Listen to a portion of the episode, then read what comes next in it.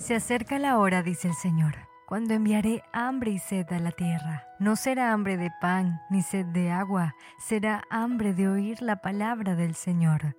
El profeta Amós advirtió que la gente vagaría de mar a mar, frontera a frontera, buscando sin éxito, sin hallar la voz de Dios. La misión de este podcast es brindar una alternativa a los hambrientos y sedientos de los que habla esta profecía. Aquí leerás y escucharás el único libro que ha revolucionado millones de vidas, de forma simple, tal y como se escribió y para quienes fue dirigida. Isaías anunció que si alguien tiene sed, venga y beba, aunque no tenga dinero. ¿Por qué gastar en alimentos que no dan fuerza y no hacen ningún bien? El Señor clama, escúchenme y comerán lo que es bueno. Vengan a mí con los oídos bien abiertos y encontrarán vida, porque el Señor hará un pacto eterno con nosotros y nos dará el amor inagotable que le prometió a David. Nuestra oración es que la lluvia de la palabra germine en tu mente y corazón y cumpla los propósitos por los que está siendo sembrada en ti. Bienvenidos a este viaje. Estás escuchando Simplemente Descubre la Biblia Simple, Simple. Solo por Descubre la Biblia.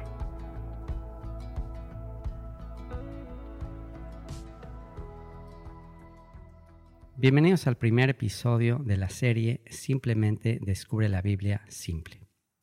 Como el largo título de este recorrido a través de la Biblia expresa, su propósito es ese, simplemente descubrir la Biblia simple, de la manera que era leída y escuchada en tiempos que se escribió y para los destinatarios a quien fue dirigida, así de simple. Confiamos en que la palabra de Dios sigue siendo viva y eficaz que trasciende las fronteras y las épocas, y su mensaje sigue siendo poderoso para salvar a todo aquel que cree. Seguiremos el modelo de lectura que hizo el sacerdote Esdras, documentado en el capítulo 8 del libro de Nehemías, simplemente leyendo y tratando de explicar palabras o conceptos de modo que se entienda de la mejor manera. Explicar el texto bíblico tiene como propósito entender las diferencias de contexto histórico y cultural, por consiguiente, las implicaciones y aplicaciones del mensaje en nuestras circunstancias actuales.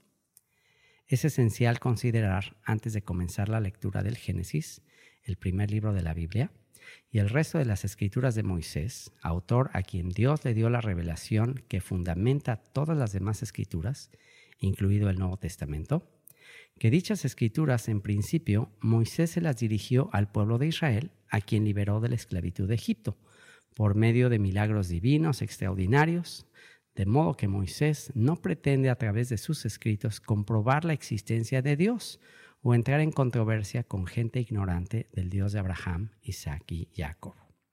Así que volvamos a utilizar la Biblia con el propósito que fue escrita originalmente no como un libro de ciencia o debates contra incrédulos, sino como la alianza y herencia educativa para los llamados a salir de la esclavitud y las tinieblas, para anunciar las virtudes de aquel que nos llamó, para anunciar su luz admirable. Estas grabaciones han sido producidas para los que anhelan cumplir el mandamiento dado a través de Moisés de escuchar y repetir estas palabras al acostarnos, al levantarnos y al andar por el camino.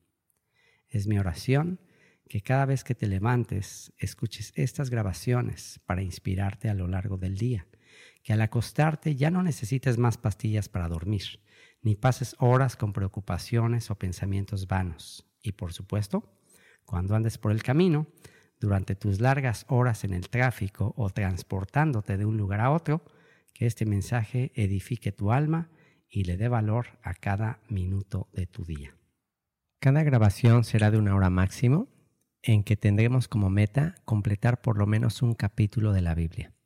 Así que necesitaremos cerca de 1200 horas para completar dicho descubrimiento, que de otra manera hubiésemos desperdiciado de cualquier manera en vanidad de vanidades. Así que, bienvenidos a Simplemente Descubre la Biblia Simple. Que la lluvia de la palabra germine en tu mente y corazón y cumpla los propósitos por los que estará siendo sembrada en ti. Nota. Por si deseas seguir la narración leyendo el texto bíblico, utilizaremos en la mayoría de los casos para el Antiguo Testamento la nueva traducción viviente y para el Nuevo Testamento la versión Reina Valera 1960. Comencemos nuestro descubrimiento. Bereshit, Génesis capítulo 1. En el principio Dios creó los cielos y la tierra. La tierra no tenía forma y estaba vacía y la oscuridad cubría las aguas profundas, y el Espíritu de Dios se movía en el aire sobre la superficie de las aguas. Entonces Dios dijo, que haya luz, y hubo luz, y Dios vio que la luz era buena. Luego separó la luz de la oscuridad. Dios llamó a la luz día y a la oscuridad noche. Y pasó la tarde y llegó la mañana, así se cumplió el primer día. Día 1 de la creación. Los israelitas, a quien Moisés les escribió este relato, vivían en un mundo politeísta. Mesopotamia, Egipto y todas las civilizaciones antiguas tenían ideas sobre dioses que luchaban por el control del universo. Dioses buenos contra dioses malos. Las fuerzas del bien contra las fuerzas del mal. La insistente lucha de la luz contra las tinieblas, el orden contra el caos. Los israelitas no eran diferentes a ellos. Como comprobaremos a lo largo de la historia que Moisés escribe, también los israelitas rendían culto a toda clase de dioses de las naciones. El monoteísmo que Moisés y el resto de los escritores bíblicos insisten en enseñar no es como el monoteísmo de la religión actual, que ve a los dioses de las naciones, representados en estatuas o imágenes, como inventos y mitos sin fundamento. Descubriremos en esta lectura simple de la Biblia que incluso Moisés y el resto de los autores bíblicos hablan de deidades, seres espirituales, principados, potestades, tanto buenos como malos. Sin embargo, la declaración definitiva de todas las escrituras es que solo hay un Dios creador. Por eso se le llama el Altísimo, que Él y solo Él es el que controla el universo y todas las fuerzas espirituales tanto buenas como malas que incluso lo que para nosotros podría ser malo o una adversidad, en realidad fue creado por Dios con fines didácticos, para que el ser humano pueda comparar el bien con el mal, la luz con las tinieblas y comprender que las tinieblas simplemente no tienen comparación con la luz. Leamos lo que dice Isaías, capítulo 45, versículo 5 y 6. Yo soy el Señor, no hay otro Dios. Te he preparado para la batalla, aunque tú ni siquiera me conoces, para que el mundo entero, desde el oriente hasta el occidente, sepa que no hay otro Dios. Yo soy el Señor y no hay otro. Yo formo la luz y creo las tinieblas. Yo envío los buenos tiempos y los malos. Yo, el Señor, soy el que hace estas cosas. De modo que desde la perspectiva bíblica, el creador del universo no está luchando contra el mal, ya que Él mismo es el creador de todo lo que existe, y aún el mal y la adversidad tienen un propósito eterno.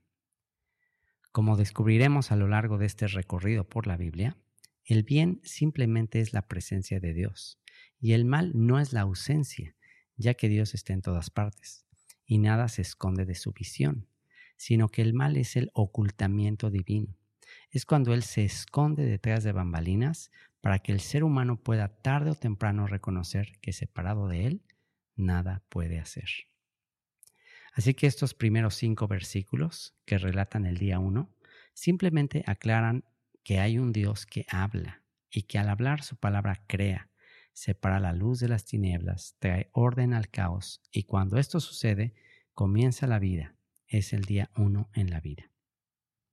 Así que el día que comienzas a escuchar esta palabra creadora de Dios, comienza tu existencia espiritual.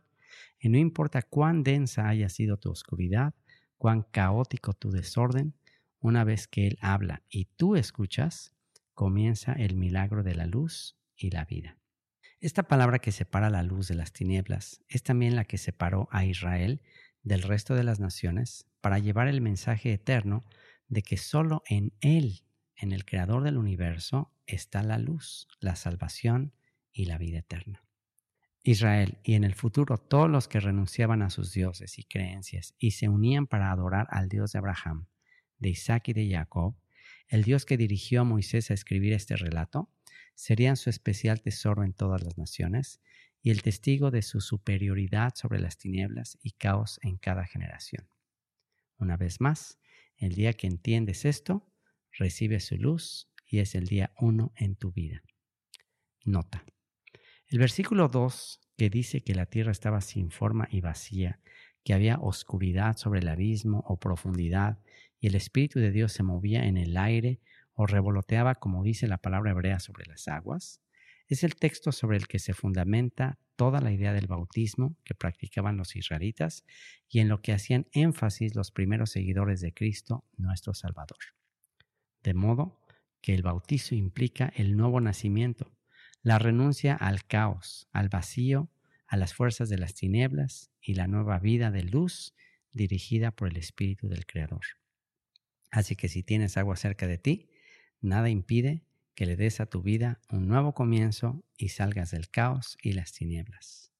Y Dios vio que la luz era buena. Yeshua dijo en Juan 8:12, Yo soy la luz del mundo. Si ustedes me siguen, no tendrán que andar en la oscuridad, porque tendrán la luz que lleva a la vida. El Padre vio que la luz era buena. Si Yeshua dice ser la luz, entonces solo Él es bueno y capaz de sacarnos de la potestad de las tinieblas. Y separó Dios la luz de las tinieblas. Solo Dios puede separarte de las tinieblas y alumbrarte con la luz de su Hijo. Juan 6:44 Pues nadie puede venir a mí, dijo Yeshua, a menos que me lo traiga el Padre que me envió, y yo lo resucitaré en el día final. Mateo 25, 31 al 46 dice lo siguiente. Cuando el Hijo del Hombre venga en su gloria, acompañado por todos los ángeles, entonces se sentará sobre su trono glorioso. Todas las naciones se reunirán en su presencia y Él separará a la gente como un pastor separa a las ovejas de las cabras. Pondrá las ovejas a su derecha y las cabras a su izquierda. Entonces el rey dirá a los que estén a su derecha, Vengan ustedes, que son benditos de mi Padre, hereden el reino preparado para ustedes desde la creación del mundo, pues tuve hambre y me alimentaron, tuve sed y me dieron de beber, fui extranjero y me invitaron a su hogar, estuve desnudo y me dieron ropa, estuve enfermo y me cuidaron, estuve en prisión y me visitaron. Entonces esas personas justas responderán, Señor, ¿en qué momento te vimos con hambre y te alimentamos, o con sed y te dimos algo de beber? ¿O te vimos como extranjero y te brindamos hospitalidad? ¿O te vimos desnudo y te dimos ropa? ¿O te vimos enfermo o en prisión y te visitamos? Y el rey dirá, les digo la verdad, cuando hicieron alguna de estas cosas al más insignificante de estos mis hermanos, me lo hicieron a mí. Luego el rey se dirigirá a los de la izquierda y dirá, Fuera de aquí ustedes, los malditos, al fuego eterno preparado para el diablo y sus demonios. Pues tuve hambre y no me alimentaron, tuve sed y no me dieron de beber, fui extranjero y no me invitaron a su hogar, estuve desnudo y no me dieron ropa, estuve enfermo y en prisión y no me visitaron. Entonces ellos responderán, Señor, ¿en qué momento te vimos con hambre o con sed o como extranjero o desnudo o enfermo o en prisión y no te ayudamos? Y él responderá, les digo la verdad, cuando se negaron a ayudar al más insignificante de estos mis hermanos, se negaron a ayudarme a mí. Y ellos irán al castigo eterno, pero los justos entrarán en la vida eterna. Daniel 12, versículos 2 y 3 dice así.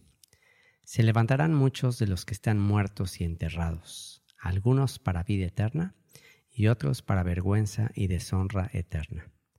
Los sabios resplandecerán tan brillantes como el cielo, y quienes conducen a muchos a la justicia brillarán como estrellas para siempre.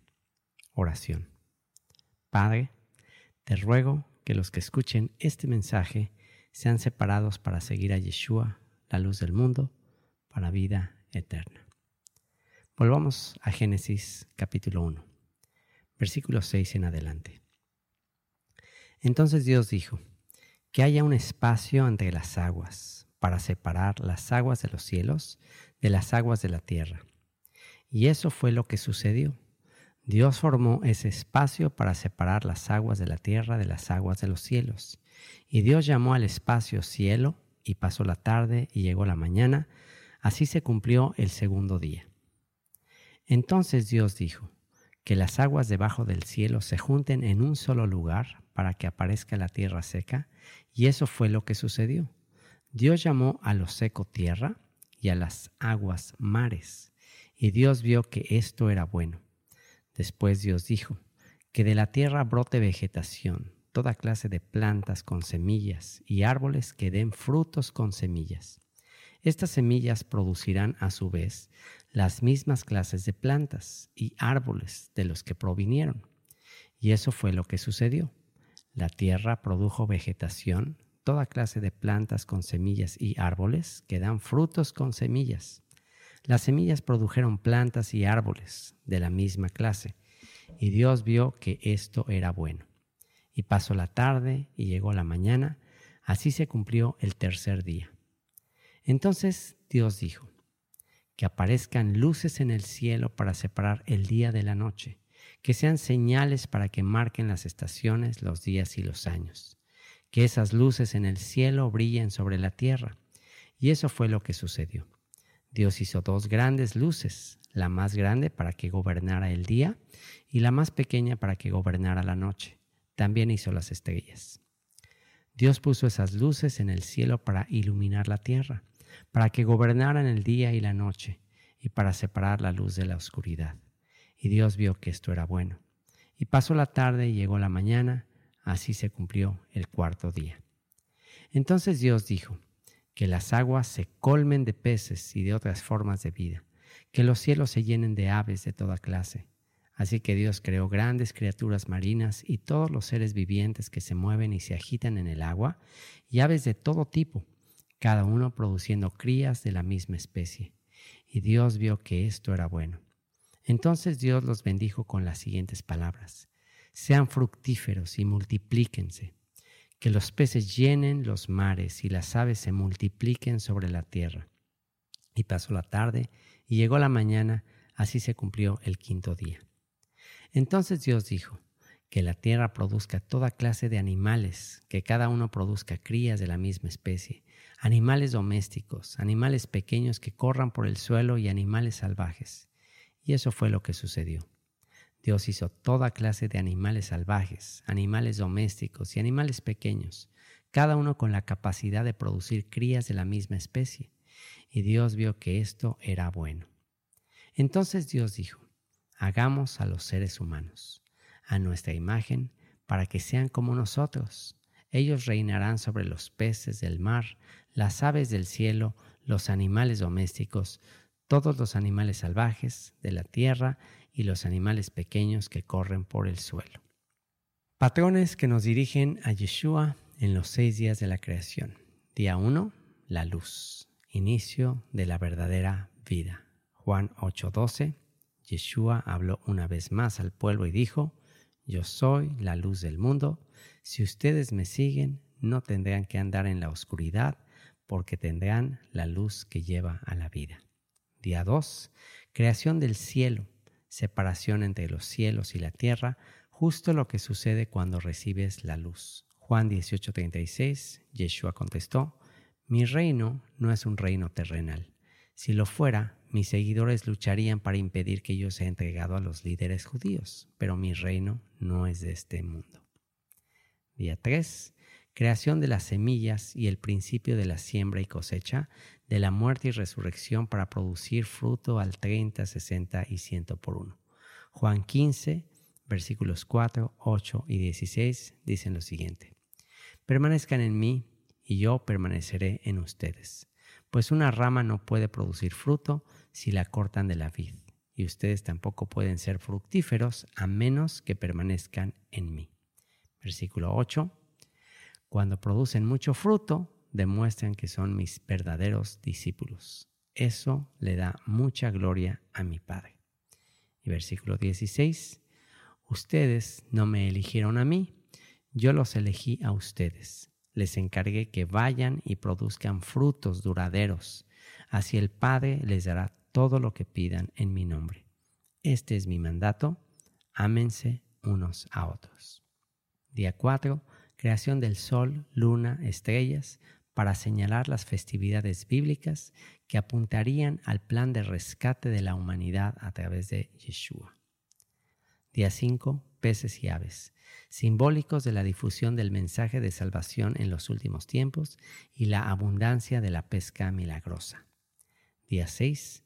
Diferencia entre animales y hombres que serán conformados a imagen del Hijo del Hombre, lo cual entenderemos cuando lleguemos a Eclesiastés y a Hechos capítulo 10. Continuemos con Génesis 1 a partir del versículo 27.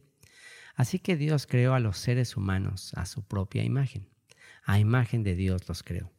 Hombre y mujer los creó. Luego Dios los bendijo con las siguientes palabras. Sean fructíferos y multiplíquense. Llenen la tierra y gobiernen sobre ella. Reinen sobre los peces del mar, las aves del cielo y todos los animales que corren por el suelo. Propósito profético de la creación. El final desde el principio, donde el hombre creado a imagen de Dios gobernará sobre toda la creación, como está escrito en el Salmo 8 y Romanos capítulo 8. Salmo 8. Oh Señor, Señor nuestro, tu majestuoso nombre llena la tierra. Tu gloria es más alta que los cielos. A los niños y a los bebés les has enseñado a hablar de tu fuerza. Así silencias a tus enemigos y a todos los que se te oponen. Cuando miro el cielo de noche y veo la obra de tus dedos, la luna y las estrellas que pusiste en su lugar, me pregunto, ¿qué son los simples mortales para que pienses en ellos? ¿Los seres humanos para que de ellos te ocupes? Sin embargo, los hiciste un poco menor que Dios, y los coronaste de gloria y honor, los pusiste a cargo de todo lo que creaste, y sometiste todas las cosas bajo su autoridad los rebaños y las manadas y todos los animales salvajes, las aves del cielo, los peces del mar y todo lo que nada por las corrientes oceánicas.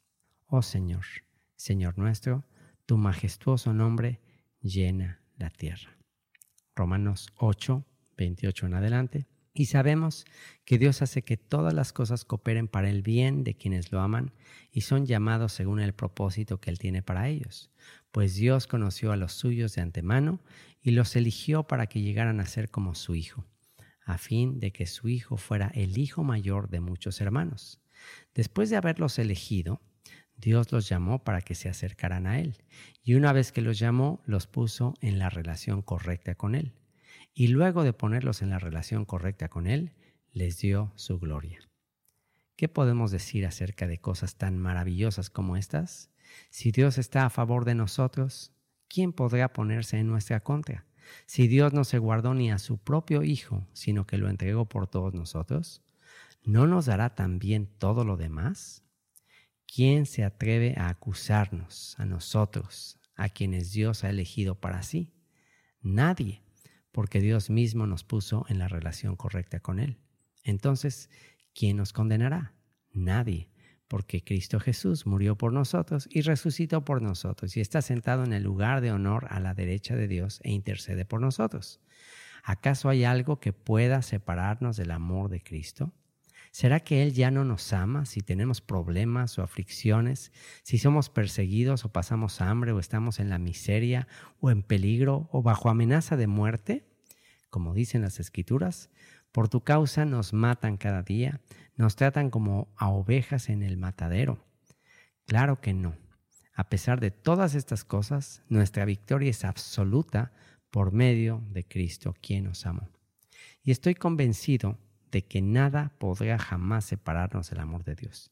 Ni la muerte, ni la vida, ni ángeles, ni demonios, ni nuestros temores de hoy, ni nuestras preocupaciones de mañana, ni siquiera los poderes del infierno pueden separarnos del amor de Dios. Ningún poder en las alturas, ni en las profundidades, de hecho, nada en toda la creación podrá jamás separarnos del amor de Dios que está revelado en Cristo Jesús, el Mesías Yeshua, nuestro Señor. Continuemos con Génesis capítulo 1 a partir del versículo 29. Entonces Dios dijo, miren, les he dado todas las plantas con semilla que hay sobre la tierra y todos los árboles frutales para que les sirvan de alimento. Y he dado toda planta verde como alimento para todos los animales salvajes, para las aves del cielo y para los animales pequeños que corren por el suelo, es decir, para todo lo que tiene vida. Y eso fue lo que sucedió. Entonces Dios miró todo lo que había hecho y vio que era muy bueno o bueno en gran manera. Y pasó la tarde y llegó la mañana. Así se cumplió el sexto día. Según el calendario hebreo, que se cuenta a partir de la creación de Adán, nos encontramos en el año 5783, es decir, muy cerca de completar 6.000 años de historia de humanidad. Si cada día es como mil años, como sugiere el apóstol Pedro, en 2 de Pedro capítulo 3 versículo 8, que dice lo siguiente, Sin embargo, queridos amigos, hay algo que no deben olvidar. Para el Señor, un día es como mil años y mil años son como un día. Entonces, basado en este texto, podríamos estar a punto de entrar al milenio de reposo de la creación, donde descubriremos que todos estos patrones y paralelismos bíblicos nos dirigen a reconocer lo mismo que Dios vio al concluir que todo era bueno en gran manera o muy bueno. Si hoy fuera el último día de tu vida, ¿podrías decir que ha sido buena en gran manera? ¿Podrías entrar al reposo divino? Si hay duda en tu respuesta, es simplemente porque necesitas que el relato de Génesis 1 se repita en tu vida.